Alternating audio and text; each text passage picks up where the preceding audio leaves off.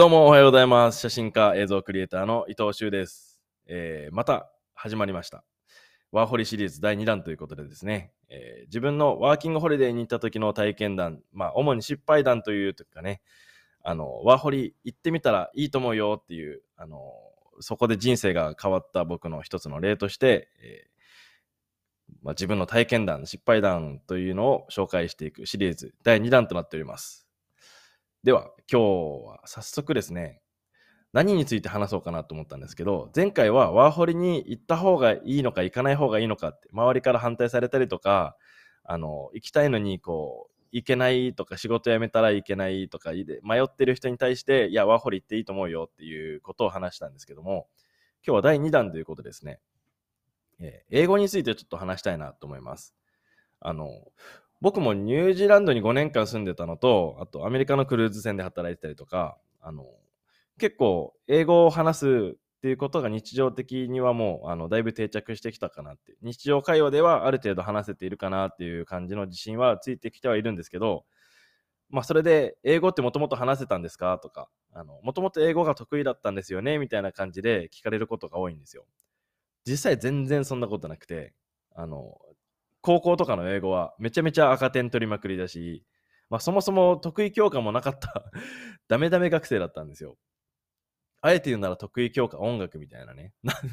そう、あの、実技教科は比較的いけるけど、なんて言うんだっけ？なんとか語教科？あの数学とか国語とかみたいなのはもう全然ダメダメでした。で、ニュージーランドにまあ行ったわけなんだけど、その、その時の英語力ってね、まあご想像の通り、ほんとゼロっていうか、ゼロ以下みたいな感じでしたよ。それでも、なんかこう、いける気がしたっていうかね、若気の至りじゃないけど、多分勢いでなんとか英語も済んだらいけるでしょみたいな感じで、えー実際行ったわけです。で、ワーホリがスタートしてみて、あのなんかね、こう3ヶ月で英語マスターとかそんな気持ちでいたんですけど、実際に英語をなんかこう日常レベルっていうか、普通に会話してて、大体言ってること聞き取れて、自分の言ってることも大体言えるなっていうのに、やっぱ2、3年かかりましたよね。時間はそれなりにかかったかなって思います。で、実際に、あの、ワーホリにね、あの、さっきコメントくれた、ケイスケ。彼よかったらインスタフォローしてみてください。これからニュージーランドのね、情報をどんどん発信してくれてると思うので。彼がニュージーランドに今着いて、多分3日目ぐらい、2日目、3日目ぐらいだと思うんですよ。で、あの英語がね、話せない状態で僕もオーストラリアのゴールドコースト空港じゃないね、シドニーだったから。あ、でもゴールドコースト空港乗り換えだったから、あ、ごめんなさい、ブリスベン空港。ブリスベン空港乗り換えで、えーシドニーに入ったんですけど、そのブリスベンについてね、やっとここから海外の生活がスタートするっていう時にですよ。あの、お昼ご飯食べにマクドナルド行って、で、まあ、マクドナルド行った理由も、なんかこう、親しみがあるじゃないですか。日本にもあるお店だし、英語が伝え、あの、喋れなくても、きっとなんかオーダーできるだろうみたいな。でも、ぶっちゃけ英語でオーダーするのとか超緊張してて、で、まあ、実際お店に行ってみました。で、お店の、まあ、店員さんに、こう、ちょっと、圧を感じながらね、はい、はい、Hey, what can I help? みたいな感じで、いきなりこう言われるわけですよ。で、あの、どういう回答が正しいのかもわかんないけど、まあ、とりあえず、このバーガーセットをくれみたいなことを確か言ったんですよね。な何バーガーとかちょっと覚えてないけど、まあ、バーガーセットをくれと言ったつもりがですよ。何出てきたと思います？多分ね、あの、英語話せない、話せるとかもじゃなくて、まあ、指さしてこの絵をくれって言ってるのに、出てきたのがなんとコカ・コーラだけっていうね。あれ？っつって。でも、コカ・コーラ渡されて、あれ？これ、これだけじゃないよ、オーダーしたのっていう、なんかガッツもなかったんですよね。もう、あの、自分の英語の喋れなさと、なんかこう、そこにこう、一歩踏み出して、いやいや、これ違うよ、足りてないよ、みたいな。ハンバーガーくれよ、みたいなことを言うガッツもなかったっていう自分自身に、なんか、ワーホリ初日からこれか、みたいな。思いっきり最初から心折られちゃったっていう体験がね、あの、今でも覚えてます。まあ、マクドナルドのオーダーすらできなかったぐらい、自分の英語力ってそんなに全然大したことなくて、で、まあそこからね、あの生活がスタートしていく中で、いろんな人のブログとか、まあ今だったら YouTube とかね、多分行く前に調べていくと思うんですよ。その過程で、あの、いろんな人の体験談っていうのを知った上で多分行くと、またちょっと違うんじゃないかなと思うんですけど、僕の時はブログだったんだよね。で、実際オーあの、オーストラリアのシドニーに住んでますみたいな人のブログで、こう、日本人同士で固まってるワーホリの人たちはいつまでたっても英語が上達しないよね、みたいなこと書かれてて、まあ確かに、俺はそうなりたくないぞっていうことで、あの、できるだけ日本人じゃない環境に自分を、自分自分の身を置きたいなっていうふうに思うわけじゃないですか。多分これみんな思うんだよね。俺だけじゃなくて。で、あの、まあ学校も僕は行ったんですよ。そのエージェントを使うのが正解不正解とか、学校に行くのが正解不正解っていうのはもうどっちでもいいと思ってて。まあエージェントも別に、まあ中にはね、悪質なものもあるみたいですけど、そのなんか、本当にサポートしてやろうっていうところもあるし、完全にエージェントが悪っていうことも言い切れないと思うんですけど、まあ実際的にお金がかかるので、そこが払えるか払えないかっていうところは大きなところかなと思うんですけど、まあ僕はなんか、あの、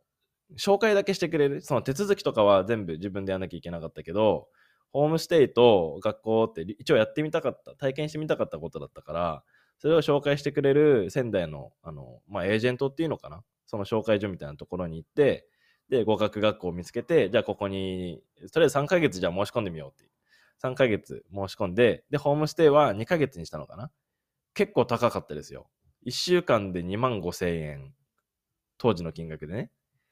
ってことは、まあ、月10万かかるわけで。で、まあ一応食事が3食ついてますよっていう。食事3食ついて10万だったらまだいいかみたいな感じで、で、学生としてね、学校に行くから、もう本当に子供に帰ったみたいな気持ちで、えー、3食作ってもらって学校に行って英語勉強してっていう日常を過ごそうかなと思ってね、一応僕はそういう形にしました。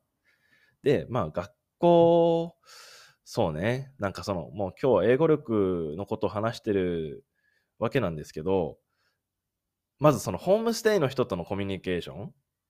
あとはその学校での勉強、ここを思いっきりやれば3ヶ月でも結構なレベルまで英語は行くかもしれないなって思いました。でも実際どうだったかっていうと、僕の場合はね、あの、なんかホームシックとも違うけど、やっぱりこう、ものすごいストレスだったわけなんですよ。英語を毎日話さなきゃいけないっていうのが。家に帰っても、ホーム、あのホームステイ先のファミリー、旦那さんがオーストラリア人で、奥さんがシンガポール人だったんですけど、だからまあアジア人っていうだけで、なんとなくこう親近感が湧く部分もあったりとかで、一生懸命会話をしようとするんだけど、やっぱりね、疲れちゃって、で、あの、自分の部屋に引きこもって、YouTube 見たりとか漫画見たりとか、なんかそんなことに実際なってっちゃ、なってっちゃったわけなんですよね。で、学校はどうだったかっていうと、あの、自分で稼いだお金で初めて学校に行ったわけで、あの、学生の時とはまたちょっと意識が違うなっていうかね、学生時代は、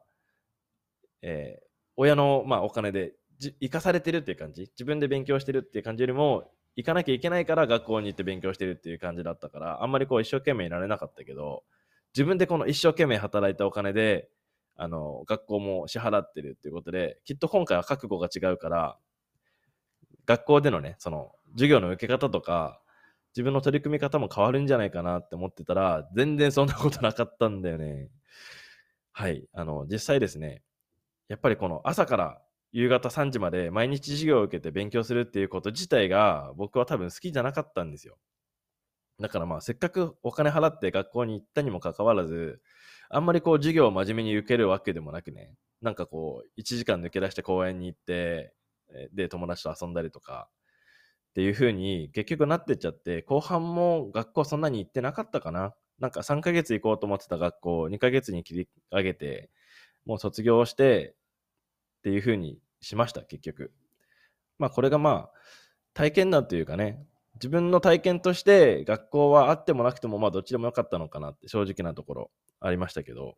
で、そこで空いた時間で自分がどうしたかって言ったら、結局、あの遊びに出かけたわけなんですよ。クラブ行ったりとか、飲みに行ったりとか、あとはまあ公園でなんか英語のポッドキャスト聞いて、なんかこう、それをリピートして喋ってみたりとかね。自分なりにいろいろ英語を上達させようって、もう最初の3ヶ月、何も仕事探しも何もなく、ただただ英語だけを学ぼうっていう気持ちでいたので。で、あの、まあ、実際そうやって遊び始めたら、自然とその遊んでる人たちとあの英語のコミュニケーションっていうのがあるから、なんか結局これでいいんじゃないかなっていうふうに思って。で、まあ、あのそこが、あの音楽やってた時にね、それを思い出したんですけど、僕も楽譜が読めないまま、ずっと音楽をやってて、で、耳で聞いたらそれをとりあえず弾くことができるから、そこで満足しちゃってたんですけど、英語もなんかそれでいけるんじゃないかなって。聞いて、自分で喋って、まあ自分の言いたいことは調べればできますよね。だから自分の喋りたいことをまず言えるように調べて、あの自己紹介とか好きなこととか、自分の言いたいことは言えるようになった。でも今度相手の言ってることが理解できないから、もうここはとにかくかっこ悪いけど何回も聞くっていうかね。あの、ごめん今言ってること分かんなかったんだけど、もう一回言ってとか、ゆっくり言ってとか、それをもうちょっと簡単な言葉で言ってっていうフレーズを覚えて、それで言ってもらって、あの、一生懸命こう、あの、英語はできないけど、あなたのことを理解しようとしてる気持ちはありますよっていうことを伝えるようにして、まあ、あの、現地の人なり、向こうにいる外国人なりとコミュニケーションを取ってました。で、それで結局シドニーに僕は半年間いたんですけど、その間に働いてたレストランでも英語環境だったりとか、あの、まあそういうところで毎日英語を使って、本当毎日毎日ね、英語を使って喋ってて、で、こう、英語を使うってことがスタルストレスじゃなくなってきた頃に、あ、ちょっと離れ、話せてるかもなっていう、なんかその感覚がつかめた感じ、つかめた感じでしたね。うん。だからまあ、英語が喋れなくて焦るとか絶対あると思うんですよ。で、あの、仕事に関してもまた別のエピソードで話したいなと思うんですけど、あの、現地でのね、採用、その日本食レストランにみんな日本人が行くよっていうのは情報として知ってたし、で、僕も実際日本食レストラン働いてみたことあるんですよ。で、それも一箇所じゃなくて何箇所も働いたし、その経験が自分の身になってるっていうこともたくさんあります。あの、行く前はね、絶対日本食レストランで働かないみたいな。絶対にもうなんか何があっても、ジャパレスには面接に行きたくないみたいな、あの、だいぶ気を張ってたんですけど、まあ、あの、失敗を重ねるうちにそれも 丸くなって、ちょっとまあジャパレスでもあのお金必要だから働こうかなみたいな感じで、えージャパレスで働いてたっていう、まあ出会いとか経験とかっていうのも全然マイナスにはなってないです。まああの日本語環境だったりとかね、えーしましたけど、でもなんか多分ホームシックとかにならずに、なんかニュージーランドとかね、オーストラリアの生活を楽しむのに、その日本人とのコミュニケーションが必要な人っていると思うんですよ。だから、そこはなんか完全にこう、ダメってしなくてもいいんじゃないかなっていうのがね、まあ僕の経験を通しての意見かな。なんか、もちろん英語を話せるようになるっていうのが大体の人の目標だとは思うんですけど、でも、日本にいたら出会えないような人との出会いっていうのもものすごく大きなポイントだと思うんですよ。で、オーストラリアとかニュージーランドに永住権持って永住してる人たちって、なんか、やっぱ日本にいて普通に生活してる人ととか、また、あの、一風変わっててですね、自分のやりたいこととか、あの、意見がはっきりしてるし、まあ、あの、僕からしたらすごく面白い人たちだったんですよね。まあ、ジャパレス経営してる人たちも、こう、いろんな話をして、なんかこう、日本の時のボストとか、また違うなっていう感じがね、あったりとかしました。まあ、そんなことで、それを重ねて英語力が徐々に伸びてって、えーまあ結果的に今は話せるようになってるっていう感じなんですけどね。だからまあ何が言いたいって、今英語が話せないけど、まあ現地にいる人とか、あとこれからワーホリに行くけど英語力なくて焦ってる人、自分のね、気持ちの持ちようです。ここは。あの、英語力以上に必要なことって自分のことを伝えたいっていう気持ちだったりとか、目を見て話すことだったりとか、あの、すごくベーシックなことだと思うんですよ。だから、英語力がないから黙ってるとかね、あの、分かってるふりするっていうのが一番多分自分にとってはマイナスかなって。なんか、うんうんうんって聞いてると、あ、こいつ理解できてるけど、シャイで喋んない人なんだって思われちゃうかもしれないじゃないですか。全く理解してないっていうことを理解されないって結構マイナスだなって思うんですよね。で、これが友達関係だったらいいんだけど、仕事になった場合に、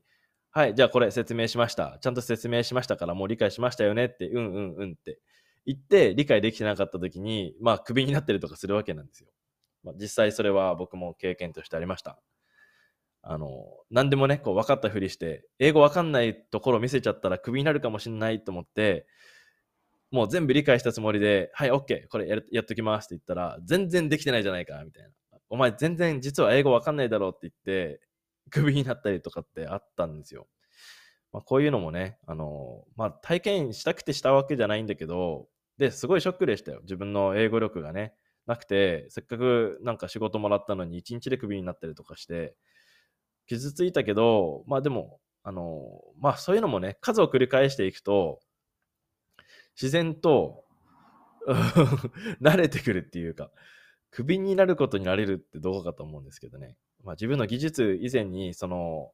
英語力でクビになるのは、まあ実際問題自分が英語を話せないのが悪いっていうのを受け入れるしかないから。だから、じゃあ自分にあの、1日でね、劇的に英語力を伸ばすっていうことは実際できないですから、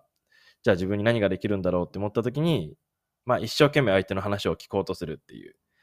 本当に意識を向けて相手の口を、口と目を見て、今言ってることを少しでも一単語でも理解しようっていうふうに一生懸命になって話を聞いて、でもそれでも理解できなかったところを聞いていくっていうコミュニケーションの継続が、まあ結果的には自分の英語力を上げてくれたのかなっていうふうに思います。なので、まあ、これから行く方、今、ニュージーランドとかオーストラリアとか、まあ、どこでもいいですけど、英語圏にいる方、英語圏だけじゃないね、外国にいる方、その国の言葉を覚えるってことは、その国の文化を覚えるっていうことに等しいと思うんですよ。あの、日本語訳にして言われちゃったら、日本語し日本語として受け取るわけだけど、言い回しとかって、あ、英語の人たちってなんかこういうことなんだ、みたいなね。まあ、例えば、イギリスのスラングで有名な、It's not my cup of tea って It's not my cup of tea. これ俺の紅茶じゃないですよ。あの、これ俺の紅茶じゃないですよっていう直訳なんですけど、まあ、これが、あの、意味としては、これ僕の好みじゃないですっていう言い回しになったりとか、え、これってなんでって言ったら、イギリス人にとっての紅茶の文化ってすごい大事なものらしくて、だから、あの、まあ、このカップオブティーは自分のじゃないよっていうことは、まあ、これ僕の好みじゃありませんよっていうニュアンスで伝わるらしいんですよ。これって、あの、文章として、センテンスとして覚えてもいいんだけど、でも、どっちかっていうと、その、あ、なるほどね、みたいな。こういう背景があるからこういう言い回しをするようになったんだとかいうふうに覚えていった方が、自分の場合は面白かったです。まあ、なので、言葉を学ぶっていうことは文化を学ぶことだし、文化に対しての理解が深まると、興味も湧いてくるから、あの、まあ、質問も変わってきたりとかね、人との関わり方も変わってくるんじゃないかなって。これが海外生活で、その英語を学ぶっていうこと以上に自分が、まあ、身についたっていう思う部分なんですかね。なんかその結果、日本語も面白いなって思ったりとか、日本語面白いなって思ってくると、日本の文化って面白いなって思ってたりとか、こういう今までなかった気づきっていうかね、まあそういうところがあるんじゃないかなって思います。ということで、今日は英語についてのシェアでしたけどもね、あの、マジで英語でマクドナルドで初めて注文した時にコーラだけ 来た時はビビりましたよ。あとあの、まあ、恋愛とかね、初めてこう英語で会話して、I love you みたいな。ちょっと恥ずかしいけど、日本で愛もう愛してますみたいなことそんな言わないのに、英語だとこう言えちゃうみたいな、で、それでこう、I love you って言ってる間に、なんか、あの、あ、マジで俺好きかもみたいな 気持ちにこうもも上がってきたりとか、英語って結構ストレートな言葉だから、まあ、ストレートに気持ちを伝えるっていう、なんかこう、練習にも多分なるのかなっていうふうに思いました。で、振られるっていうね もう、好きだよって気持ちを伝えて振られるっていう体験もものすごくたくさん、あの、オーストラリアではしたなって思います。なんかこう、英語でコミュニケーション取ってるとすごい可愛く見えたりとかね。なんかそんな そんなことがありましたね。懐かしいね。なんか、英語がある程度話せるようになっちゃうと、話せなかった時のあの体験って二度とできなくなるわけなんですよね。まあ、スペイン語圏とか、全く英語を話さない地域に行けば、そういう体験がまたできるんだけど、今思い返しても、英語が全く話せないでワーホリに行った時の自分の体験って、もう二度と手に入ることのないものだから、もちろん話せた方が便利だし、コミュニケーション取れるんだけど、話せない大変さとか苦労っていうことって何にも変えられないものだと思いますので、なんか、まあ失敗になるかもしれないけど、恥もかくかもしれないけど、そのプロセスを楽しんで、ね、ワーホリライフ楽しんでもらえたらなって思います。今日ちょっとなんか長くダラダラ喋っちゃいましたけど、えー、今日も最後まで聞いてくれてありがとうございます。えー、このワーホリシリーズ、またしばらく続けていこうと思うので、えー、よかったらスタンド FM のアプリをダウンロードして、えフォローしてもらえると、これからアップしましたよっていう情報が届きます。で、あの、レターとかインスタのメッセージでですね、こんなこと聞きたいとか、こういう時どうしたらいいんですかとか、あと、まあ、ニュージーランドのおすすめなんですかみたいな、何でもいいんですけど、質問いただければ、このラジオでまたお答えしますので、レターいつでもお待ちしております。ということで、今日も最後まで聞いてくれて、どうもありがとうございます。次のエピソードで会いましょう。